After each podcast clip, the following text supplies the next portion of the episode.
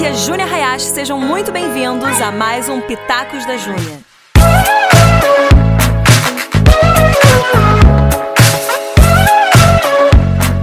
E aí, gente, Júnia Hayashi aqui para falar com vocês hoje sobre um tema que me perguntam muito, as pessoas falam bastante, ou às vezes as pessoas nem sabem que é aquilo, mas elas têm essa questão acontecendo. Eu vou falar com vocês sobre carência. Então, pergunta que eu quero deixar para você agora. Você já se pegou fazendo aquele mesmo erro, assim, vez após vez? Ou então, tipo, sempre voltando para aquele padrão de comportamento que você tinha lá atrás e aí você achou que você tinha amadurecido, mas de repente você está de novo indo para aquelas mesmas válvulas de escape, para aquelas mesmas coisas que você fazia antes. Isso é uma carência. E a única coisa que vai suprir isso é o Espírito Santo de Deus atuante na sua vida. Não é conhecer ele uma vez e ter uma experiência pontual com ele, mas é constante. É sempre, todos os dias, você ter o Espírito Santo preenchendo o teu coração e te dizendo realmente quem você é. Porque às vezes a gente, o que acontece assim, a gente conhece Jesus, é aquela coisa incrível, maravilhosa, a gente está num relacionamento maravilhoso com Deus e aí as coisas do dia a dia começam a acontecer e aí de repente a gente vai deixando com que as nossas prioridades não sejam mais nossas prioridades. E aí a gente vai vendo aquele comportamento antigo voltando e a gente pensa, mas espera aí, eu não tinha enterrado aquele velho homem, eu já não tinha colocado ele, afogado ele nas águas. É, mas se a gente não alimenta o nosso espírito, se a gente não tem o Espírito Santo conectado com o nosso espírito diariamente, trazendo a comida espiritual que a gente precisa, às vezes aquele velho homem ele tenta dar uma ressuscitada, porque são os comportamentos da nossa alma. Então a carência ela é muito conectada à nossa alma. E a gente precisa da revelação do amor perfeito de Deus diariamente, constantemente para nós também, como eu disse, não é uma coisa pontual, não é uma coisa de uma vez só, é uma coisa frequente, porque a gente não quer só viver salvo, a gente quer, é, tipo assim, ah, fui salvo e pronto. Não, a gente quer é, desenvolver a nossa salvação, assim como está escrito na Bíblia, com temor e tremor todos os dias, para que aquilo venha realmente, a gente é, viva cada dia de uma forma salva, não tenha, tenha tido só um evento de salvação, mas a gente viva a partir daquilo. Então, é, quando a gente a gente é justificado no nosso espírito e aí tem a santificação da nossa alma, que são todos os dias, enquanto a gente estiver em terra, a gente tem a santificação da nossa alma. Então a gente tem o nosso comportamento sendo moldado e transformado para a gente ficar cada vez mais parecido com o nosso Deus. E isso faz com que essas carências e essas coisas, esses, esses buraquinhos na nossa alma, eles venham ser curados e tampados e a gente venha ser alimentado pelo único que é capaz de nos amar de uma forma absurdamente grande, de uma forma incondicional e de uma forma maravilhosa que não onde não existe falta.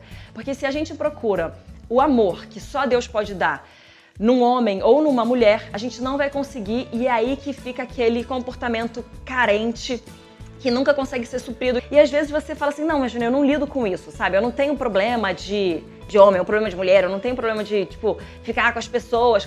Mas você talvez fique assistindo comédia romântica constantemente, principalmente as mulheres. Isso é uma coisa de carência, sabe? Você fica dando aquela afagada no teu coração, afagada no teu ego com essa busca pela idealização do que é um romance. E eu tô aqui para te falar uma coisa. Um romance não vai suprir o que você tem dentro do seu coração.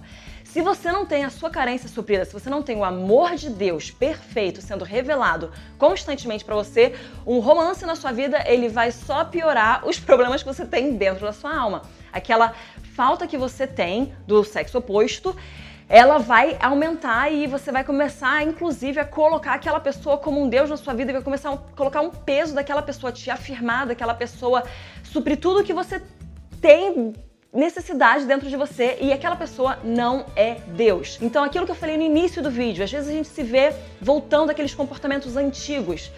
Provavelmente, assim, provavelmente não, mas assim, talvez você seja uma pessoa que tem essa fraqueza você acaba, você, gente, fiquei com essa pessoa de novo. Você precisa da sua alma tratada, você precisa do amor de Deus sendo revelado para você. Você precisa obedecer a voz de Deus também, você precisa ter temor do Senhor. É, o temor do Senhor é o princípio da sabedoria. Se você tem temor do Senhor, você tem sabedoria. Se você tem sabedoria, você não vai fazer besteira. Então já está aí problemas resolvidos para sua vida. Mas é, você precisa ter isso também resolvido e é constante, gente. Não é ninguém no mundo vai chegar num ponto e falar assim: tô bem, Não preciso de mais presença de Deus, eu já estou maduro o suficiente. A soberba precede a queda. Minha mãe sempre me falou isso. Então, se você está nesse ponto, é melhor você começar a tomar cuidado e voltar para o início, voltar para os princípios, voltar para os básicos que é você ser totalmente dependente do amor de Deus e da presença dele, que isso é que na verdade vai te fazer forte. Não é você achar que você é forte, não é você achar que você consegue, não é você pensar na autoajuda de eu sou capaz, eu aquilo, não. É pensar que Deus é forte em você, Deus é grande em você. Se você abre a sua fraqueza, ele pode ser forte na sua fraqueza. É aí que a gente é forte. Você às vezes não teve um pai presente ou uma mãe presente, e aí você busca essa figura na sua vida, no outro sexo, e você tenta desenvolver aquilo, você tenta ter essa segurança que você não teve do seu pai ou da sua mãe em um homem ou em uma mulher. Então, o que você precisa é, através do Espírito Santo, ter essa cura da, da, da, figura materna na sua vida. O Espírito Santo ele vem como uma mãe no sentido de nos guiar, nos confortar, nos confrontar também. A gente precisa do Espírito Santo. Uma oração que eu comecei a fazer logo que eu voltei para Jesus. Eu não vou falar aqui do meu testemunho, mas eu, eu era de uma família cristã e eu tive um tempo longe e aí depois Deus me pegou de jeito e eu falei Espírito Santo, eu preciso que o Senhor me incomode. Se eu tô começando a esfriar, se eu tô começando a fazer coisa, me incomoda. Então esse é um dos pontos que eu quero deixar para você hoje. Para você tá bem na sua caminhada com o Espírito Santo, um Primeira coisa, você tem que buscar intimidade, você tem que buscar uma amizade com o Espírito Santo. Sabe quando você tá com aquele amigo e as pessoas falam, nossa, você se parece com aquele seu amigo, você se parece com aquela sua amiga. Isso significa que você passa tempo com aquela pessoa. Então, se você busca intimidade com o Espírito Santo e você busca essa amizade com o Espírito Santo, você começa a se parecer com ele.